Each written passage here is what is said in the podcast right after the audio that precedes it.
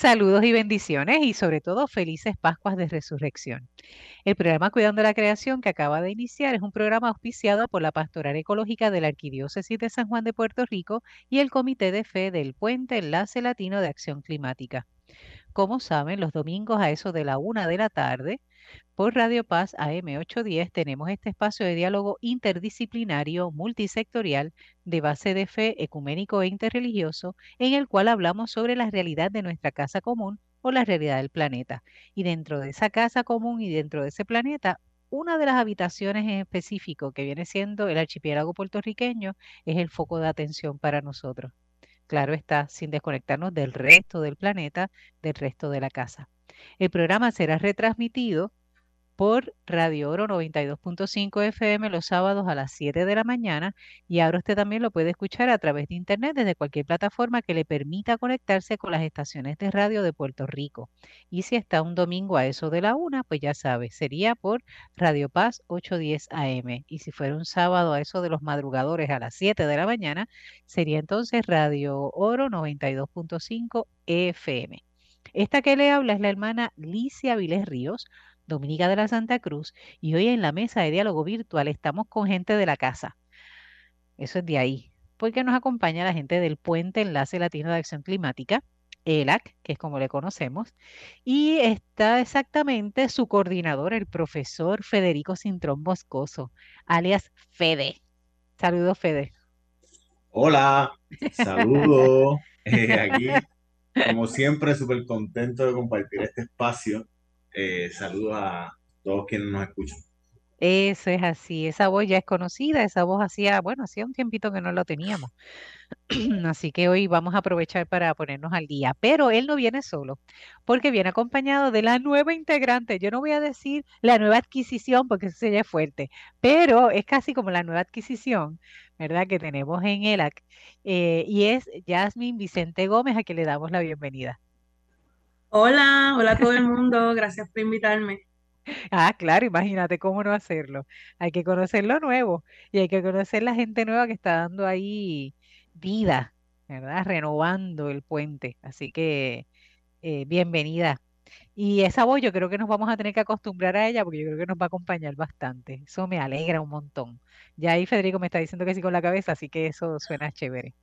Vamos a ver. Bueno, Federico, cuéntanos, porque la experiencia que hemos tenido, eh, los que hemos estado en el puente o en ELAC, específicamente acá en Puerto Rico, una de las cosas que hemos tenido es que la experiencia de tener eh, diferentes jóvenes o personas colaborando, trabajando, aportando eh, a lo largo de estos, ¿cuánto? ¿Ocho, diez años casi?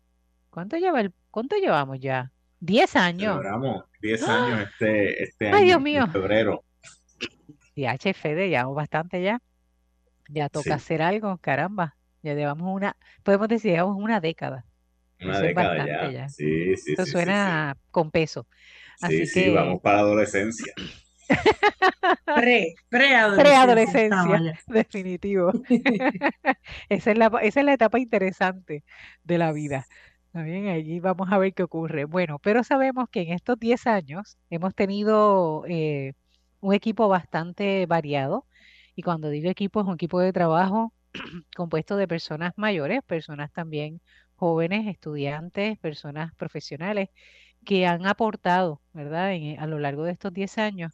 Y yo creo que ha sido una sensación así como interesante de renovarse, aunque también uno añora, ¿verdad? Que hubiese un poquito más de estabilidad con algunos de sus miembros por lo mucho que aportan, ¿verdad? Por lo que han enriquecido al grupo.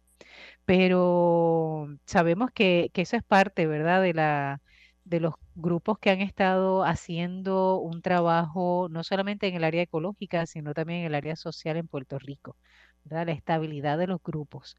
Eh, cuéntanos cómo en ELAC, ¿verdad? Se ha manejado eso y de ahí poder entonces luego conocer un poco a la nueva integrante de este, de este equipo de trabajo.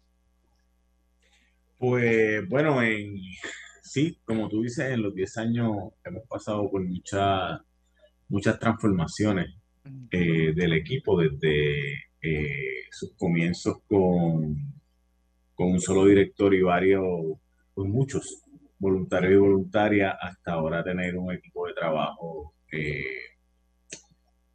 a tiempo completo y, ¿verdad? Este, enfocadas en, la, en los programas que tenemos. Eso nos ha permitido definitivamente poder fortalecer las líneas de trabajo en las que nos enfocamos y, y poderle dar continuidad a, a esas iniciativas, eh, sobre todo porque el tipo de trabajo que hacemos, que es con comunidades y grupos, pues requiere de mantener las relaciones eh, interpersonales y las relaciones con, con esos aliados y, aliadas que vamos construyendo. Y siempre tener un equipo eh, ¿verdad? que pueda crecer y,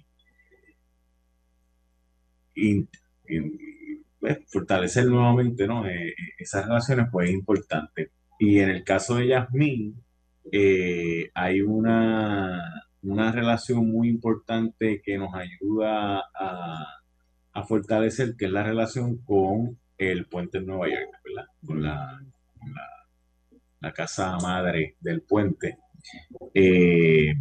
porque Yasmín estuvo mucho tiempo viviendo en Nueva York, trabajó en el puente, eh, una líder de, del puente de Brooklyn en, trabajo, ¿verdad? Que vamos a conocer hoy, en trabajo artístico y cultural.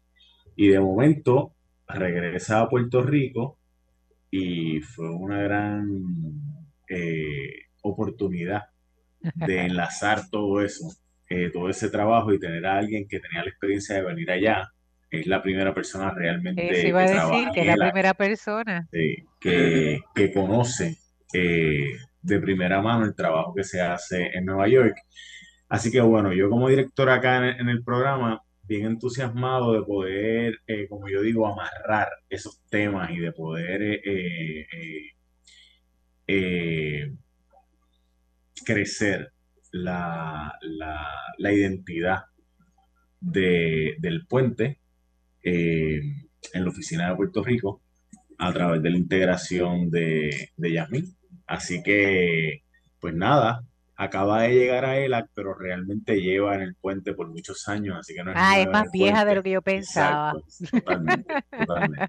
Eh, eh, y, y, es chévere, chévere porque viene con una, un bagaje diferente, viene con ideas nuevas, viene con con mucho entusiasmo de querer contribuir acá a Puerto Rico, de querer eh, contribuir al equipo y eso siempre enriquece la diversidad de las voces y los trabajos y las ideas que nosotros generamos. Y en ese sentido, pues, bien, bien entusiasmado de, de tenerla acá con nosotros. Qué chévere. Antes de pasar con Jasmine, solo para, para ayudar a las personas que nos están escuchando, eh, y que tal vez no conocen lo que es Enlace Latino de Acción Climática, ¿verdad?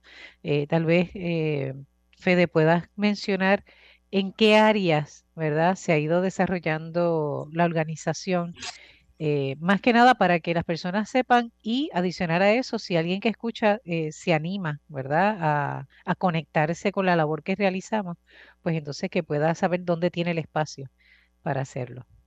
Sí, totalmente. Em, nosotros somos una organización de base comunitaria, eh, somos un programa, como decía, del puente de Williamsburg, que es la organización eh, madre en Brooklyn, Nueva York. Y desde los últimos 10 años nos hemos enfocado particularmente en el tema de la crisis climática y su contraparte, la justicia climática, eh, que realmente es la que es más importante para nosotros porque es lo que queremos alcanzar. Y para lograr eso, eh, hemos ido desarrollando unas iniciativas puntuales que eh, cubren tres áreas de trabajo. Una es el área educativa, que para nosotros eh, es fundamental y que ha sido también fundamental en la trayectoria en el crecimiento del puente en Nueva York. Y es la importancia de integrar a los jóvenes en, en la discusión de estos temas sociales que les afectan. En el caso de nosotros, pues los que tienen que ver con el cambio climático, tenemos programas en las escuelas y además de eso, pues tenemos eh, un programa de formación de líderes de jóvenes. que este año, de hecho, este verano, vamos a llevar a cabo nuestra segunda jornada de activismo por la justicia climática y ya empezarán a ver en los medios y en nuestras redes más información y promoción detallada de cómo pueden eh, participar quienes nos estén escuchando y tengan jóvenes de 17 a 21 años que quieran, que quieran ser parte de eso. Así que tenemos ese componente educativo. Eh, además de eso, pues tenemos eh, un componente de que va a la raíz de la justicia energética, que es nuestro programa de oasis energético, y en ese hemos desarrollado alianzas con las comunidades, con seis comunidades ahora mismo, en distintos pueblos de Puerto Rico, eh, para generar mayor capacidad y resiliencia en esas comunidades a través de la instalación de paneles fotovoltaicos con batería en centros comunitarios. Y ese modelo que hemos creado no solamente instala el equipo fotovoltaico, sino que además está acompañado de una programación y de unos talleres eh, de eh, preparación para emergencia. Eh, que en verdad es lo que nos interesa al fin y al cabo, es que las comunidades estén mejor preparadas para enfrentar las emergencias y los desastres que están relacionados al cambio climático y realmente cualquier necesidad que tenga la comunidad lo pueda hacer de manera colectiva, de manera organizada y que tengan un lugar, por eso lo hacemos en los centros comunitarios, que tengan un lugar base desde donde puedan generar las acciones necesarias para esa respuesta. Eh, y el tercer componente es el de política pública, que es un componente que nos parece que lleva todas estas acciones a, a un nivel ya más macro y estructural, que es cuestionarnos cuál es ese andamiaje eh, social eh, y político que nos permite como sociedad avanzar. La justicia climática nos permite eh, poder movernos hacia la energía renovable, por ejemplo, poder entender cómo nos está impactando el cambio climático y qué tipo de adaptaciones sociales, económicas, culturales tenemos que hacer para, para un poco aminerar el impacto de, de ya lo que estamos viendo, ¿no? Lo vemos en la erosión costera, lo vemos en el, en el calor que sigue aumentando, lo vemos en, en la, eh, los extremos, en los eventos climáticos, lluvia, inundaciones, sequías, etcétera. Eh, así que cómo entendemos eso y qué políticas públicas tienen que, tienen que ocurrir y tienen que ponerse en práctica para ponernos en una mejor posición para responder a ello. Y algo interesante de la organización es que integra no solamente el área, esas tres áreas, ¿verdad? Y que viene siendo gente en la educación, gente que trabaje, por ejemplo, en lo de la política pública y en el tema energético, sino que también integra el área de base de fe, ecuménico e interreligioso, ¿verdad? Porque hay miembros que son de otras religiones, que no necesariamente son cristianas. Eh, la integración de personas en los medios de comunicación, hay diversidad. Y eso es, por lo menos a mí, ¿verdad? Siempre me, ha llamado la atención porque se crea un espacio donde realmente todos podemos hablar, aunque seamos de diferentes eh, áreas, ¿verdad? O de diferentes zonas, eh, hablar sobre un mismo tema, ¿verdad? Mirar en una misma dirección. Y eso yo creo que es algo que el puente, justamente en esa imagen, ¿verdad? Del puente, eh, logra eh, trazar en Puerto Rico, unir a diferentes personas, a diferentes, gente que a veces piensa de forma hasta distinta, ¿verdad? Hasta diametralmente opuesta. Sin embargo, en el tema climático, pues encontramos dónde, ¿verdad? Dónde, dónde nos encontramos realmente, dónde podemos unirnos y podemos entonces caminar. Y yo creo que es una de las cosas que, de los valores que tiene la organización. Así que si usted está escuchando, y eso le llama la atención, aproveche. Ahorita Fede le va a decir cómo. no se lo vamos a decir ahora, se lo decimos ahorita, para que estén ahí pendientes. Muy bien, bueno, llegó el turno. Yasmín, Yasmín, Yasmín Vicente Gómez, cuéntenos quién es usted, porque ya por lo menos Federico, ¿verdad? Nos dio un, un pequeñito marco de referencia sobre tu persona. Eh, pero queremos, siempre que tenemos personas por primera vez en el programa, nos gusta conocer quién es, ¿verdad? Entonces, ¿quién es realmente Yasmín Vicente Gómez? ¿De dónde eres? ¿Qué te apasiona? eh, qué estudiaste, en qué has trabajado, cómo lograste conectarte con, en este caso sabemos que en Nueva York, ¿verdad? Eh, cómo esa conexión se da, cómo llegas acá a Puerto Rico, por qué continuar, todas esas preguntas, tú sabes, todo eso, que puedas contestarlo. Federico no te advirtió sobre eso. Yo me lo esperaba más o menos, pero sí, esa pregunta de quién eres estuvo en la mesa en nuestra reunión semanal de recao. Sí. Y puso a una de las compañeras a sudar, como que, wow, qué pregunta tan profunda. Este, ¿no? Y como eso está evolucionando todo el tiempo, el concepto de quiénes somos, pues es hasta más difícil responder, ¿verdad? Pero con los datos, ¿verdad? Este, sí, mi nombre es Yasmín Vicente Gómez, eh, natural de San Juan, eh, aquí nací, aquí me crié, estudié en la libre de música eh, y nada, hija de Ivonne Gómez, que trabaja allí como representante de cuenta en Island Finance, y mi papá, Víctor Vicente, que hizo su carrera militar. Y ahora está felizmente retirado. Este, pues nada, yo desde temprana edad supe que tenía interés por la música, también por la enseñanza, miré mucho a mis maestros creciendo, recuerdo todos sus nombres, desde kindergarten hasta cuarto año. Yasmín, eres del, este estás, estás en otro nivel. Bueno, sí, me puedo sentar y te los puedo contar todo un día de estos, pero yo me di cuenta rápido que a mí me gustaba mucho la escuela, que me gustaba mucho aprender, que me gustaba mucho estar rodeada de otras personas en el mismo proceso que yo, ¿verdad? Eh, tenía interés por la música, así que desde chiquita coro de campana, el coro de la escuela, la escuela doctor Isaac González Martínez en Caparra Terra, que decía la JU, y ya no existe, lamentablemente, fue una de las escuelas que, cerraron. sí. Y pues después de graduarme de la libre de música, donde estudié viola, ese fue mi instrumento primario, y fui coralista, el coro fue como que mi gran amor y, una mm. herramienta bien importante de aprendizaje con mi maestro queridísimo, el doctor Ángel Matos de Jesús. Este, me fui a Estados Unidos, eh, ya que mi papá y también mi maestro, eh, Mr. Matos, pues entendían que yo debía recibir mi educación universitaria pues, allá afuera y que me iba a ir muy bien y pues, pues, nada, fui a estudiar allá. No estudié educación musical como planeaba, eh, pero eh, estudié educación preescolar y educación especial en Brooklyn College. Terminé en Brooklyn College, pero empecé en otros colegios de la ciudad. Fue un proceso bien fuerte mudarme de Puerto Rico a Nueva York a los 18 años. Okay. Eh, es una ciudad bien grande, fue, fue literalmente un shock cultural pero como, como, como músico joven, ¿verdad? Yo busqué la música, me metí en el coro de la iglesia, en el coro comunitario, en el coro de la universidad, y andaba yo por ahí, ¿verdad? Y dije, bueno, pues vamos a buscar la medicina que conocemos, ¿verdad? Que en mi caso era la música. Por allá hice vida, me casé, tuve a mi hija Melissa, que actualmente tiene 15 ah. años.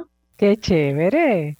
Eh, y pues ya después de pasar transiciones en la vida ya, trabajé en McDonald's, en Times Square, trabajé eh, en tiendas por departamento, ¿verdad? O Navy, Bed Bath Beyond. Esto no es una promoción. No es promoción, por favor, pero para que sepas dónde, dónde trabajar. Pero sí, esa fue la trayectoria, ¿verdad? Trabajando con diferentes personas en un ambiente multicultural. yo tuve que desarrollar unas competencias que de pronto yo no había desarrollado acá, porque aquí pues mayormente pues somos eh, predominantemente puertorriqueños con personas de origen dominicano o de otros países, ¿verdad? Cubano tal que vienen aquí, pero mayormente somos puertorriqueños y pues nos entendemos bastante bien. Eh, y eso me ayudó mucho, eso me ayudó, yo pude entender muchas cosas y ver a Puerto Rico como desde afuera, ¿verdad? Ver el punto de vista de otras personas de diferentes países de Latinoamérica, Europa o más allá, ver su perspectiva de la situación colonial de Puerto Rico y ver cómo ellos abordan diferentes temas, cuál es la situación en sus países de origen eh, y cómo, cómo eso tiene un efecto en quiénes somos como personas y nuestra forma de pensar, nuestra forma de movernos por la vida. Y moviéndome por la vida, tuve una transición bien grande en mi vida ya, este, al divorciarme y de repente mi hija se iba con su papá todos los fines de semana y tenía mucho tiempo en mis manos. Ok. Y ahí pasando por Facebook veo que dice taller de bomba puertorriqueña en la escuela 109 del barrio. Y yo, ah, Wow. mira, qué chévere. Yo, puedo ir a eso, le di así a la estrellita de interested, de que estaba interesada. Y era un taller de cuatro semanas. Me perdí las primeras dos porque se me olvidó. Y cuando llego, y cuando llego a la tercera semana, ahí, eh, bueno, ahí cambió mi vida, literalmente. Yo entré a ese taller, vi muchos tambores puestos ahí en fila. Yo había sido expuesta a la bomba eh, cuando pequeña porque mi abuela, doña Maida Carrasquillo, que en paz descanse, su familia era procedente de Loíza. Y ella Mm, nos llevaba a mi hermano y a mí, se hacía un viajecito familiar todos los años a las fiestas de Santiago Apóstol. claro, en el verano. Exacto, so, yo había visto la bomba, pero no sabía muy claramente lo que era con toda mi educación musical, porque en la libre nos enfocamos eh, en muchas cosas, música popular, música clásica, ¿verdad? Pero no había tenido esa oportunidad de, de realmente tener esa experiencia de estar en la bomba.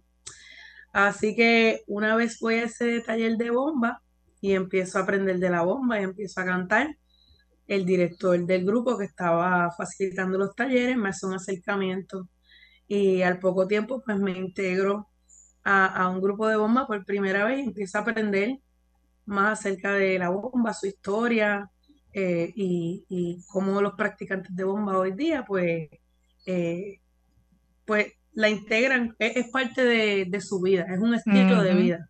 Y yo empecé a entrar también en esa onda, de ahí salgo de ese grupo, colaboro con otros grupos de plena, de bomba, este, los pleneros de la 21, Herencia de Plena Orchestra, Proyecto Piquet de Washington, D.C. Wow. Y, y en ese proceso es que renuncio a mi posición como maestra y entro a El Puente como coordinadora de arte y cultura. Y ahí me salté un pasito. No estoy Ajá. acostumbrada a hablar de mí de esta manera, ¿verdad? Tranquila. Pero entre medio de entrar en la bomba Ajá. y, y hacer esa transición en mi vida laboral, hubo eh, un contacto de, de una integrante de un grupo de bomba allá en Nueva York que se llama Bomba Yo y su nombre es Melinda González. Ella trabajaba para el puente. Ella trabajó para el puente en un momento en un programa que se llama el Distrito Verde Luz o Green Light District, que empezó como una iniciativa de dos años para mejorar las condiciones de vida de los residentes del sur de Williamsburg a través de eh, tres programas, arte y cultura, salud y bienestar y justicia climática. So, Melinda me hace el acercamiento y me dice, mira, tú que estás aquí en la bomba ya, eh, tenemos un grupo de artistas comunitarios en el área, yo creo que deberías sumarte, es en el puente, Y yo, ¿qué es el puente? Yo no sabía lo que era el puente.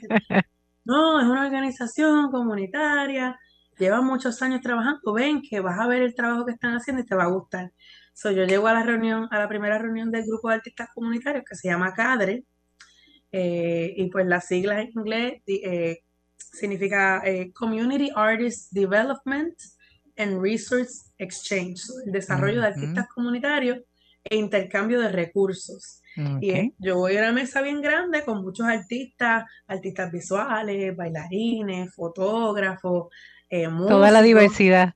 Sí, yo como que, eh, a rayo, yo que vivo aquí en Brooklyn y yo no sabía que todas estas personas, ¿verdad? Vivían aquí cerquita de mí, en, en, al ladito de mi vecindario. Yo vivía en Bushwick. Y pues en ese proceso estaban pasando unas cosas en, en mi trabajo, ¿verdad? Yo trabajaba con niños de edad preescolar y de educación especial. Y yo decido que es, es momento de un cambio. Eh, en ese momento, Gloria Celaya, eh, que era la coordinadora de salud y bienestar y, y la coordinadora de cadre de El Puente por muchos años, eh, me hace el acercamiento y me dice, mira, escuché que eh, estás haciendo una transición y estás buscando un empleo nuevo. Tenemos una posición en El Puente que yo creo que te podría interesar. Y ahí Ahí me ofrece, ahí me ofrece sentarnos a conversar de, de posiblemente pues tomar la posición de coordinadora de arte y cultura a medio tiempo. Estamos hablando para qué año más o menos, este, Yasmin. So, eh, el acercamiento viene a finales del 2017. Ok. Y ya yo llevaba más o menos un año en, en Cadre. Okay. Eh, y entonces en abril del 2018, mira, este mes yo voy a cumplir años en el puente y en la bomba. Este, soy el 17 de abril del 2018, pues yo empiezo a trabajar en el puente en Brooklyn como coordinadora de arte y cultura. Excelente. Me parece interesante y de hecho te iba a preguntar, como tu instrumento musical es la voz, en qué, antes de entrar en la bomba, ¿verdad? ¿Cuál era el género que más te, gustaba o el más que trabajaba? Pues yo mayormente era coralista. Yo no estaba haciendo, no, no era solista de ningún, bueno, ocasionalmente en el coro de la Escuela Libre de Música, ¿verdad? En el coro de conciertos. Eh, pero fuera de la escuela yo no estaba involucrada en actividades musicales, así que se hacía un repertorio hermoso de música sacra, música popular, música clásica. Este, y bueno, es una experiencia maravillosa y es mucho lo que uno aprende, porque uno, el, el profesor Ángel Matos tenía una filosofía, una escuela, era, era una escuela bien clara y el propósito era crear ciudadanos responsables que contribuyeran a su, a su comunidad a través de la música.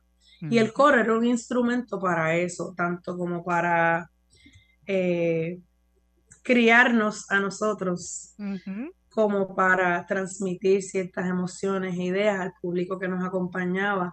Eh, y fueron, fueron muchas cosas lindas, muchas lecciones, mucha historia acerca de las canciones que cantábamos, mucho trabajar en equipo, desarrollar el sonido colectivo. Y es que el salón de coro de alguna manera es un reflejo de, de, de, otras dinámicas familiares o en la sociedad, ¿verdad? Es una unidad esa capacidad de escucha también.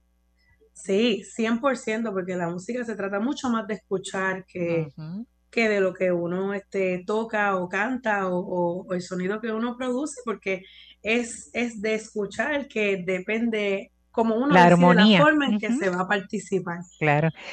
Yo, algo que yo admiro mucho de los coros, ¿verdad? O de los de, quienes cantan en grupo, diríamos, ¿verdad? No necesariamente coros así establecidos, sino que logran esa armonía, es que uno logra descubrir la voz del grupo, ¿verdad? O la voz del colectivo.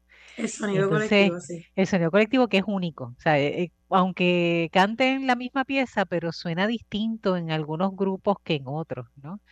Eh, y eso por lo menos yo que estoy escuchándolo acá, ¿verdad? Es algo que a mí me, me gusta mucho eh, tal vez en mi experiencia como religiosa, algo que nosotras solemos hacer mucho es eh, la salmodia, ¿verdad? Y ahí nos piden hacer a veces dos voces o dos coros y lograr escuchar la voz o el timbre de voz del colectivo, de ese grupo, a mí siempre me, emociona, ¿verdad? Cuando logramos armonizar y estamos todas a la misma vez haciéndolo, pero cada una integrando o aportando, ¿verdad? El timbre de voz de cada quien que es único, que es particular, pero que enriquece y le da una tonalidad distinta, ¿verdad? A la voz del, colectivo. Y a mí eso siempre me, llama la atención. Así que sabiendo que tú estás en el área, estuviste en el área de coro, ¿verdad? De corista, eh, tu capacidad de escucha debe ser interesante. Sí. Nada más con eso. Son muchas cosas, es, es escuchar más allá de, del sonido, ¿verdad? Escuchar la intención, escuchar eh, los sentimientos, ¿verdad? Y pensando así en, el sonido, en el sonido colectivo, pues la, música viene a ser una herramienta de conexión, una herramienta para nosotros conectarnos con nosotros mismos, pero también con, con las demás personas que están alrededor de nosotros y con nuestro entorno. Y, esa experiencia colectiva de estar en un grupo como un coro no es muy diferente que estar en un equipo de baloncesto, no es muy diferente que ser una unidad familiar, ¿verdad? este, realizamos ciertas actividades juntos que, cumplen con un propósito y que nos ayudan en ese proceso a conocernos a nosotros mismos y conectarnos con nosotros mismos y con los demás. este, y, y, eso es lo que viene siendo la música realmente para mí y todo el mundo tiene esa actividad, esa, ese talento, esa cosita que les ayuda también, su medicina, que les ayuda a conectarse con, con, ellos mismos y con los demás y expresar, ¿verdad? Ciertas ideas y ciertos sentimientos. Quiero recordarle que están escuchando el programa Cuidando la Creación por Radio Paz AM810 los domingos de 1 a 2 de la tarde y que se retransmite los sábados de 7 a 8 de la mañana en Radio Oro 92.5 FM. Agradecemos a nuestro técnico Ismael Arroyo Fontanes por el servicio que nos brinda, en este programa y que permite que otras personas puedan escucharlo a través de Puerto Rico y también más allá de Puerto Rico. Aprovechamos para saludar a todos aquellos que nos acompañan semana tras semana y si usted es la primera vez que se conecta, bienvenido, bienvenida. Quiero dar un saludo a Padre Francisco Medina, que según me dijo nos escucha, así que la próxima vez que lo vea, sabré si realmente nos escucha cuando, cuando escuche este saludo. Nos alegra mucho. Bueno, eh, si usted quiere contactarnos, es sencillo. Puede entrar eh, ya sea a la página o al perfil de Facebook con el nombre Cuidando la Creación y ahí nos puede encontrar para ver los temas que hemos trabajado anteriormente, los temas que se van a trabajar semana tras semana, adicional de otra información y actividades que promocionamos, no solamente de ELAC, sino de otras organizaciones que también, ¿verdad? Eh, buscamos eh, dar a conocer. Y usted si quiere trabajar algún tema o que nosotros trabajemos algún tema, por favor escríbanos en el Messenger y nosotros leemos casi al momento de que se publique, eh, eh, leemos y contestamos. Así que yo sé que va a haber gente que va a empezar a escribir a ver si es cierto. Si estoy en la grabación, no voy a poder hacerlo, pero si tan pronto termine la grabación, comienzo entonces a, a, responder, ya sea yo, ya sea Jacqueline también. Hoy yo no excusé a Jacqueline, pero la excuso porque está en unas merecidas vacaciones. Sí, ella se da la buena vida después nos vendrá con toda la energía y viene así toda renovada y eso nos alegra un montón. Lo que hemos estado, bueno, eh, las personas que se quieran contactar con el Puente Enlace Latino de Acción Climática, Federico, o se lo dejo ya allá, ¿cómo hacemos? No, yo la voy a, la voy a excusar de Ah, muy bien, dale. Para que aprenda cómo se hace, dale, dale. Sí, sí, bueno, nos pueden buscar en todas las plataformas de redes sociales eh, poniendo el puente ELAC corrido, ahí nos pueden ver en Facebook, en Instagram. Eh, tenemos la página web también que se llama el puente Eh, y de hecho, este, en estos meses van a salir también otra, otros proyectos digitales que hemos estado trabajando, donde pueden aprender sobre, sobre el trabajo que hacemos. Eh, y está además eh, sobre el tema de justicia climática, el libro que lanzamos eh, temprano en febrero, que se llama Pactos Ecosociales PR.com. Ahí los capítulos son más de 15 capítulos sobre distintos temas eh, de la transición justa. Ah, y bueno, ahí pueden leer.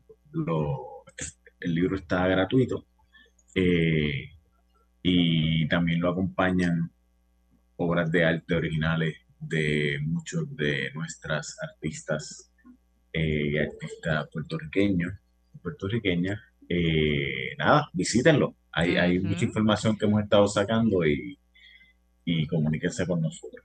Claro, y nosotros hemos tenido ya en el programa a la doctora Anita Yudkin, quien nos estuvo hablando, ¿verdad?, sobre su aportación en ese libro que nos menciona Federico, al igual que Amy, eh, que también estuvo eh, en ELAC y que también estuvo la parte del tema de energía, eh, si no recuerdo mal. Era el tema de energía que estuvo ella trabajando. Así que poquito a poco vamos a estar trayendo a los diferentes recursos de ese libro de, eco, de pactos ecosociales eh, para Puerto Rico y de ese modo también dar a conocer, ¿verdad? Y una oportunidad para escuchar otras voces, ¿verdad? Otras propuestas y propuestas que no son descabelladas, propuestas que son viables y posibles, que por eso aparece en ese libro, porque son propuestas eh, que se pueden implementar si como país, ¿verdad? Tenemos esa voluntad eh, para hacerlo y a nivel de los reclamos que podamos hacer a, las personas que gobiernan este país, que puedan entonces tener también una dirección eh, con esa, ese referente. Y en la primera parte del programa hemos estado conociendo un poco sobre lo que es el Puente Enlace Latino de Acción Climática aquí en Puerto Rico, a través de su coordinador, eh, Federico Cintrón Moscoso, y que a la vez nos da la oportunidad de conocer a la nueva integrante eh, del equipo de trabajo que es eh, Yasmín Vicente Gómez y hemos estado conociendo un poco de su trayectoria. Me encanta porque ha hablado así con mucha libertad y eso me fascina. Eh, Sí, de así. San Juan, sí, eso es buenísimo. eh, Se nota que es de arte. Se nota que es la parte artística. Eh, natural de San Juan, ha trabajado su instrumento musical que es la voz, ¿verdad? De coros nos ha hablado un poco su trayectoria. Le encanta esto, aparte de aprender, pero también de ayudar a enseñar a otros a través de la educación. Estudió como maestra de preescolar y educación especial. eh, esto en Estados Unidos. A los 18 viaja, migra a Estados Unidos y ella en esa migración tiene un proceso de, diríamos, de transformación, de conversión, de cambio en su vida, esas etapas que son tan necesarias, ¿verdad? Y que se dan cada cierto tiempo. Hay quien dice que se da cada siete años o cada nueve años, dependiendo. En nosotras las mujeres casi siempre es cada nueve años. Eso es interesante estudiarlo. Y en ese proceso eh, conoce, ¿verdad?, a lo que viene siendo la organización de El Puente, pero esta vez en Nueva York, en Williamsburg. Entonces ahí es que conoce y conecta por primera vez, diríamos así en serio, esa rama de la música puertorriqueña y de nuestra cultura que es la, la bomba. Y ahí cambia su vida, como la, la música siempre la ha estado acompañando y también ha sido el vehículo, ¿verdad?, para ella encontrar también su espacio, como bien nos dijo. Y allá en Williamsburg, desde el 2018, era coordinadora de arte y cultura, esa atracción por la, por el arte y la música. Y ahí nos quedamos. Ahora nos toca, ¿cómo rayos tú llegas acá otra vez? Pues mira, dando un chin chin, el Ajá, primer, eh, la primera vez, déjame ver cómo digo esto. Voy a dar para atrás, Dale, porque dale para atrás. yo tenía unas notitas aquí, Ay, ella unos, unos se había preparado, bendito. Sí, para que no se me olvidara nada. muy Una bien. cosa que yo quería decir era como, como, como boricua ausente por Ujú, 18 años, que cuando uno viaja a un país nuevo, no tienen que ser los Estados Unidos, puede ser cualquier país del mundo, eh, y uno, uno está en una posición en que uno se tiene que cuestionar quién es uno. Uno empieza a cuestionarse quién es uno, eh, uno empieza a cuestionar las cosas que uno aprendió en su crianza, la forma en que uno ve la vida, y uno empieza a ver cómo otras personas ven su vida también. Y una de las cosas que fue más difícil fue sentirme conectada con mi identidad como persona puertorriqueña, caribeña, ¿verdad? Estando allá. Y digo esto porque yo no sabía cuando vivía en Puerto Rico lo amplia que podía ser, lo amplio que podía ser el concepto de la puertorriqueñidad, este, viviendo acá. No conocía gente de los Estados Unidos estando acá directamente, pero en todas las familias, en casi todas las familias puertorriqueñas, hay algún familiar que, que ha Un vivido tío, un primo, un sobrino, sí. sí, que ha ido y venido, o pasado muchos años por allá. Mi, mi bisabuelo vivió muchos años por allá y mi abuelo también, y, pero eso fue mucho antes de que yo naciera y nunca tuve esa conexión. Pero en Estados Unidos, en Nueva York, descubrí que la puertorriqueñidad es un espectro eh, y que hay muchas maneras de ser eh, puertorriqueño, puertorriqueña, puertorriqueña.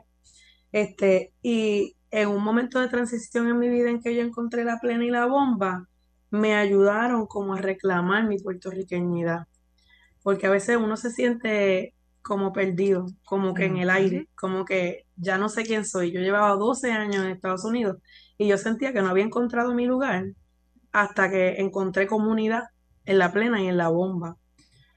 El Este, llamado de los tambores, niña, que eso está, olvídate. el llamado de los tambores. basta que empiece el tuncun tum, tuncun tum, Y uno como y uno que, empieza a moverse. ay, ay, ay. Así mismo es. Y entonces, de, yo ya en ese proceso, ¿verdad? De reclamar mi, mi puertorriqueñidad y eh, como que comprendiendo las diferentes expresiones de esa puertorriqueñidad, y de quién vienen y cómo, se y cómo, se, y cómo nos autoidentificamos versus cómo las otras personas nos identifican, ¿verdad? Porque este, bien, yo estaba en la oficina de Seguro Social una vez y viene un señor, me escucha hablando conmigo, me dice, ¿de dónde tú eres? Y yo, bueno, yo soy de San Juan, yo soy de Puerto Rico. Y él me dice, ah, yo sabía, yo soy lo que ustedes dicen un New Yorkican. y yo, bueno, pero con ese New Yorkican, con ese hashtag que usted tiene, usted no suena New Yorkican, no, usted como que usted viene de allá, tú sabes, de, de Calle o algo así, tú sabes. Este, pero sí, ese, ese fue, quería como que traer eso para las personas que nos están escuchando, porque es una experiencia bien interesante, ¿verdad? Eh, ser, ser ser puertorriqueño, puertorriqueña, puertorriqueña y de la isla, ¿verdad? Como tal, y trasladarse a otro lugar y ver cómo, cómo esos conceptos cambian, cómo uno se siente, cómo uno, cómo nuestro, nuestra, nuestra identidad, nuestro concepto de lo que es nuestra identidad se va desarrollando y cómo otras personas este, abordan esos temas también. Y que basta solamente uno salir de Puerto Rico. Sí, 100%. Porque uno sale del país, del archipiélago, y basta uno ver la bandera, basta escuchar alguna musiquita que le haga relacionar con Puerto Rico y olvídate, a uno le aflora mil cosas. Así en esa añoranza. Y esa fue mi experiencia, y esa precisamente fue mi experiencia en el puente, no recibiendo necesariamente eso, sino como que cuando, cuando yo entro al puente y entro a Cadre, yo me mm. empiezo a reconocer como artista yo no sentía que, yo era un artista, a pesar de haber estudiado música y ser músico formalmente en mi juventud, ¿verdad? En mi, en mi, en mi otra juventud, porque yo estoy en, la Ella está segunda en plena juventud. Sí, sí, sí. Y va a haber tercera y cuarta también. ya habrán varias que te acompañarán en ese proceso.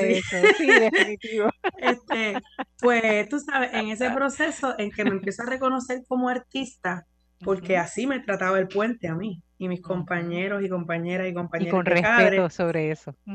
Me, entonces, ¿qué pasa? Me invitan a estar, a, participar en, el, en la celebración de los tres Reyes Magos del ah, puente qué en Brooklyn. Cuando yo llego allí, que me mandan a entrar por una puertita con el resto del grupo de bomba, y yo veo todo ese mar de gente en el público. Yo dije, ¡eh a rayo! ¿Qué es esto?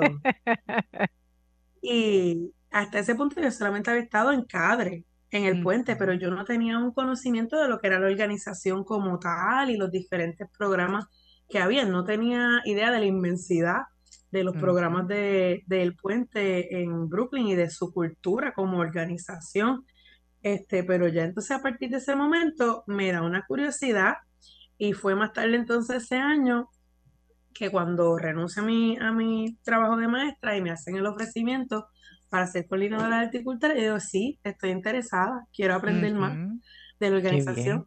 Así que me llaman a reunirme con Frances Lucerna, cofundadora de El Puente y actualmente la presidenta del Puente, pero en ese momento directora ejecutiva, y con Asenet Gómez, que es la directora de programas de El Puente en general, y Gloria Celaya, que era la coordinadora de cadre, y me llevan a la oficina allí en el 211 de la calle Sur 4, allí en los sures de Williamsburg, y me sientan eh, y me empiezan a hacer muchas preguntas eh, eh, de de cosas que de pronto yo no estaba acostumbrada a hablar. Yo no estaba acostumbrada a hablar de justicia social, ni de las artes en conexión con la justicia social, ni nada de esto. So, yo estoy contestando, mira, lo mejor que yo puedo, porque yo soy bien aplicada.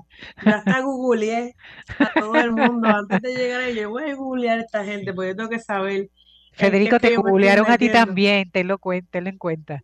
Yo no sé si yo aparecía en Google en ese momento. ahora sí, ahora si me buscan en Google aparezco haciendo un montón de cosas del puente.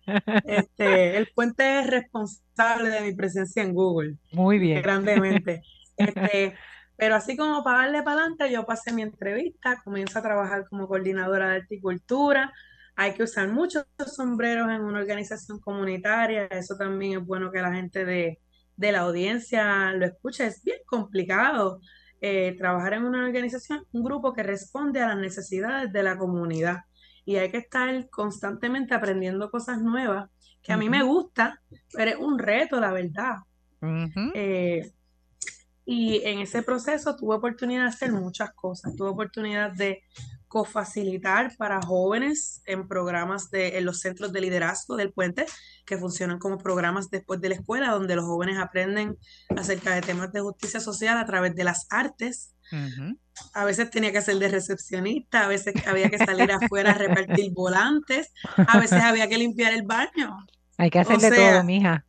Sí, una emergencia, mira, se fue, el, el custodio se fue de vacaciones y hubo un, super accidente y todo el mundo está en meetings, pues hay que, hay que ser, como dice en inglés, resourceful y hay que ser flexible y hay que poder hacer muchas cosas. Y una de las cosas que pude hacer fue eh, cantar. Ay, qué bien. Porque al ser, ¿verdad? Parte de Cadre, eh, eh, en esa red, ¿verdad? Habían otras organizaciones y grupos que contactaban al puente para conseguir artistas, para exhibiciones, para conciertos, para dar talleres.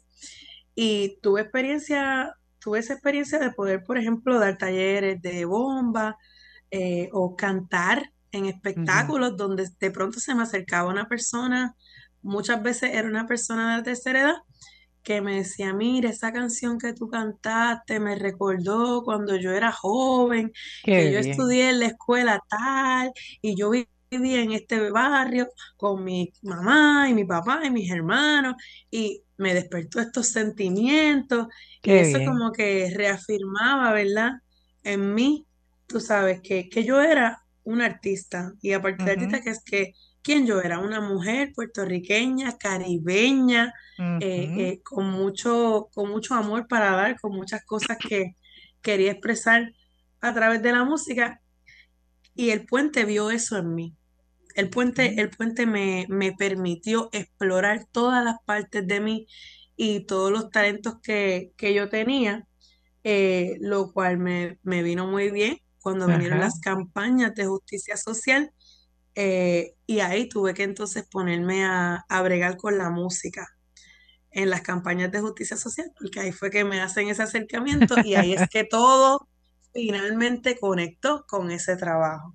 Es ese, esa tarea de integrar. Yo creo que una de las cosas cuando nos eh, mientras te escuchaba, ¿verdad? En la parte esta de la entrevista, cuando te hacían esas otras preguntas que tal vez tú decías, bueno, de esos temas yo no conozco mucho, hago lo mejor que puedo, ¿verdad? lo más honesto posible en las respuestas, es una forma también de uno comenzar a integrar y ver la vida no de forma fraccionada, ¿no? No como maestra, no como, no como esta parte, diríamos, de eh, soy educadora aquí, soy mamá aquí, soy ciudadana acá, sino comenzar a integrar. ¿verdad?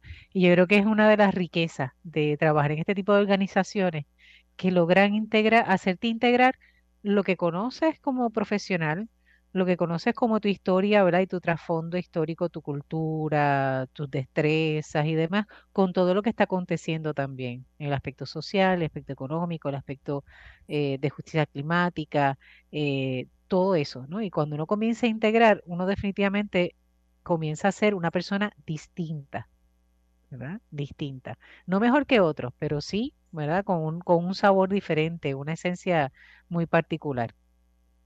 Así que mientras te escuchaba me parecía eso, ¿verdad? Como importante rescatar esa experiencia integrativa, ¿verdad? De, de, de hacerte una persona con diferentes facetas, pero una misma persona, ¿verdad? Una misma persona haciendo y aportando.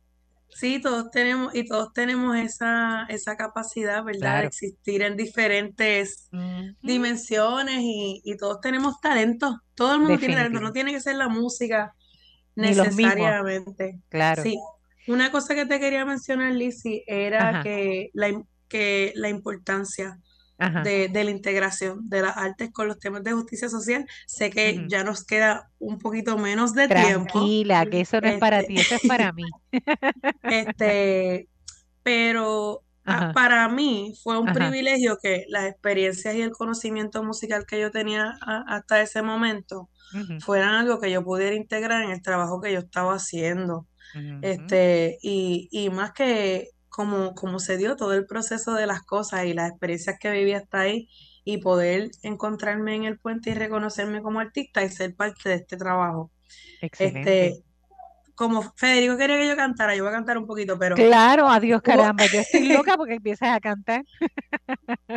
no, yo tenía como, yo estaba escribiendo dos o tres títulos de, de, de canciones que pensaban que eran relevantes, este, pero la importancia de las artes en las campañas de justicia social, y yo creo que esto es hasta un tema para, para otro momento. Desarrollarlo, claro que sí. Sí, este, y me encantaría, sí, me encantaría colaborar, es que las artes apelan a nuestros sentimientos.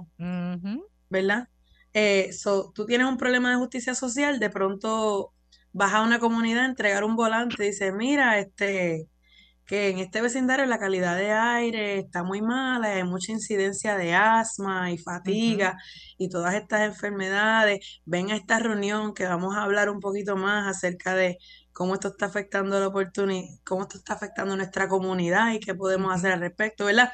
Esos son approaches, ¿verdad? Esos son este, formas en Acercamientos. que, ajá, acercamientos que, que las organizaciones de justicia social hacen acerca de diferentes temas. Yo sé el ejemplo de la calidad de aire porque ese era, ese era un problema bien predominante en la comunidad de Williamsburg, del sur de Williamsburg, conocido como los Sures, en Nueva York, que es donde está la sede del puente y la mayoría de sus programas, que son muchísimos. Y eh, el, el- el grupo de artistas comunitarios, CADRE, escribe una obra de teatro que se llama Breathe o Respira, y fue una obra de teatro bilingüe. Y Ah, estaban como que, mira, aquí nos falta algo, nos falta algo. Y sale Gloria Celaya y me dice, mira, ¿por qué tú no te escribes una canción. Para cantar al final en esa obra de teatro, como para cerrar la obra bien con los personajes cantando, algo que sea interactivo con la audiencia, maybe los podemos Ajá. poner a cantar. Y yo, ¡eh, rayo! Ahora fue. Me han pedido que escriba una canción Ajá. para esta obra. Entonces yo lo que hice fue que hice para esa campaña que se llamaba Our Air, Nuestro. Aire, que todavía continúa, no se llamaba, se llama. Este, yo cogí, yo hice lo que se ha hecho muchas veces históricamente, que es que se coge una melodía de otra canción, muchas veces una canción popular que la gente conoce, pero no, no necesariamente es así, y reciclas esa melodía, le pones otra letra y le pones el mensaje que le quieres poner. Entonces yo del grupo de rumba, plena y bomba, Yubairé, yo agarré un tema que se llama Tenía que ser así, que era, era de índole romántica, ¿verdad? Pero me gustaba el sonsonete que tenía con la rumba. Entonces yo le cambié el coro. Entonces venía haciendo, ahí la clave. Ajá. ¿Cómo puedo vivir si no puedo respirar? Si no es limpio el aire, ¿qué hacemos para mejorar? Y ahí venía la audiencia y cantaba todo el mundo. ¿Cómo puedo vivir si no puedo respirar? Si no es limpio el aire, ¿qué hacemos para mejorar? Ay, eso fue un, un ejemplo. Eso me imagino que fuera acabose, olvídate. No, porque cantaban todos los personajes. estábamos- yo Claro. estaba vestida, yo era un árbol en esta Ajá. obra de teatro y todo Ajá. el mundo, los árboles, eran tres árboles, los árboles están bailando, los niños, los personajes de los niños que estaban en el parquecito donde estaban los árboles que se están muriendo por la mala calidad del aire, todo el mundo bailando, la audiencia aplaudiendo. Qué bien. eh, interveníamos entre cada coro para preguntarle a la audiencia, ya después de que vieron toda la obra, qué soluciones se nos ocurren para solucionar el problema de la calidad del aire, de la, de la mala calidad del aire. Eh, y eso fue una integración, ¿verdad? De la, del teatro, del teatro, de la música, este, y de, y de Y eh, eso genera creatividad también en uno. Así mismo es. Genera Así creatividad, es. es algo que despierta automáticamente, yo no sé, despierta las neuronas y neuronas que tal vez estaban medias dormidas comienzan a generar y se, se comienzan a, a trabajar problemas o situaciones, ¿no? O dar soluciones a, a eso. Y Y ahora, el ajá, interés, sí. No que sí definitivo. que y despierta el interés de la gente, porque ese es el punto. Despertar el es. interés de la gente para que quieran aprender más acerca de eso. Y en lo poquito que nos queda, tu aterrizaje a Puerto Rico, específicamente acá a ELAC eh, Puerto Rico? Pues fue, fue una cosa inesperada. Entiendo que después de la pandemia eh, fue bien difícil eh, continuar viviendo en Nueva York. Hubo muchos retos y transiciones en mi familia también. Y pues eso me lleva a tomar la decisión de mudarme a Puerto Rico inesperadamente en octubre del 2022. ok. Y antes de yo irme, mi familia del puente me despidió y la, la presidenta, sí, la presidenta le dijo a todo el mundo, no se preocupen, que ella va a trabajar en el AC. Voy a trabajar, va a trabajar en la otra orilla. Exacto. Y así Ahora unos meses después de llegar, Federico, Federico me llama a hacer acercamiento para conversar y así fue que llegué a la Excelente. Y acá en Puerto Rico, ¿en qué área vas a estar trabajando? O sea, ¿en qué área estás ya integrada trabajando? Pues voy a continuar como coordinadora de horticultura. No ha habido una coordinadora o es coordinador de así. horticultura en esta oficina hasta ahora. Así que yo voy a ver, yo vengo a conocer bien los programas y el equipo y entonces colaborar con el equipo en cómo vamos a integrar las artes a los diferentes proyectos que se están realizando Nena, te van a sacar el juguito. Te van a sacar el juguito sí, en este, en Estoy aprendiendo mucho ahora mismo, todavía está tomando forma lo que va a pasar, pero sé que va a ser fantástico y contamos con un equipo de personas con tremenda experiencia y compromiso por la justicia social, la justicia climática en Puerto Rico. Así es, de eso no tengo duda, doy fe de eso. Eh, he sido parte, ¿verdad?, de, ese trabajo desde afuerita, diríamos, ¿verdad?, como miembro de la, de la organización, eh, no desde el trabajo interno, pero sí, doy testimonio de que hay riqueza, riqueza, variedad, olvídate, eso va a ser chulísimo. Así que, qué bueno, Yasmín, qué chévere. Esto va a Sí, estar yo voy a tirarlo aquí, tenemos que hacer, tenemos que hacer la parte 2 de esto y me voy a hablar más de la integración de las Es a diferentes Apu- campañas de justicia apúntalo social. que eso va. Ya está, Jacqueline no está, pero como si estuviese. Tú sabes, Jacqueline es la que lleva el calendario y lleva la, la parte, ella es la productora del programa, tú sabes. Así que de seguro que cuando escuche el programa, ya sabe, va a empezar a sacar fecha desde ya. Así que esto toca, toca y es necesario. Me Bueno, parece súper bien y muchas gracias otra vez por la no, invitación. gracias a ti, qué bueno, eh, ¿verdad? A veces las situaciones que se dan en nuestros procesos de vida, a veces no las comprendemos, pero a veces son procesos necesarios, ¿verdad? Eh, y nos animan a tal vez arriesgarnos, eh, a retomar, ¿verdad? Eh, la parte de, de procesos y de relaciones, pero nos abren también a oportunidades. Así que qué bueno, qué bendición tenerte acá, de verdad que sí. Muchas gracias, orgullosamente rematriada, aprendiendo mucho y Excelente. ready, ready para seguir, para seguir trabajando. Muy bien, bueno, pues ya saben, eh, aquellos que nos escuchan en este programa, tenemos la oportunidad de seguir creciendo, integrando el arte, integrando la cultura, porque si no lo integramos, no podemos entonces conseguir eh, soluciones reales para nuestro país. Seguimos cuidando la creación. Hasta la próxima semana. Dios les bendiga.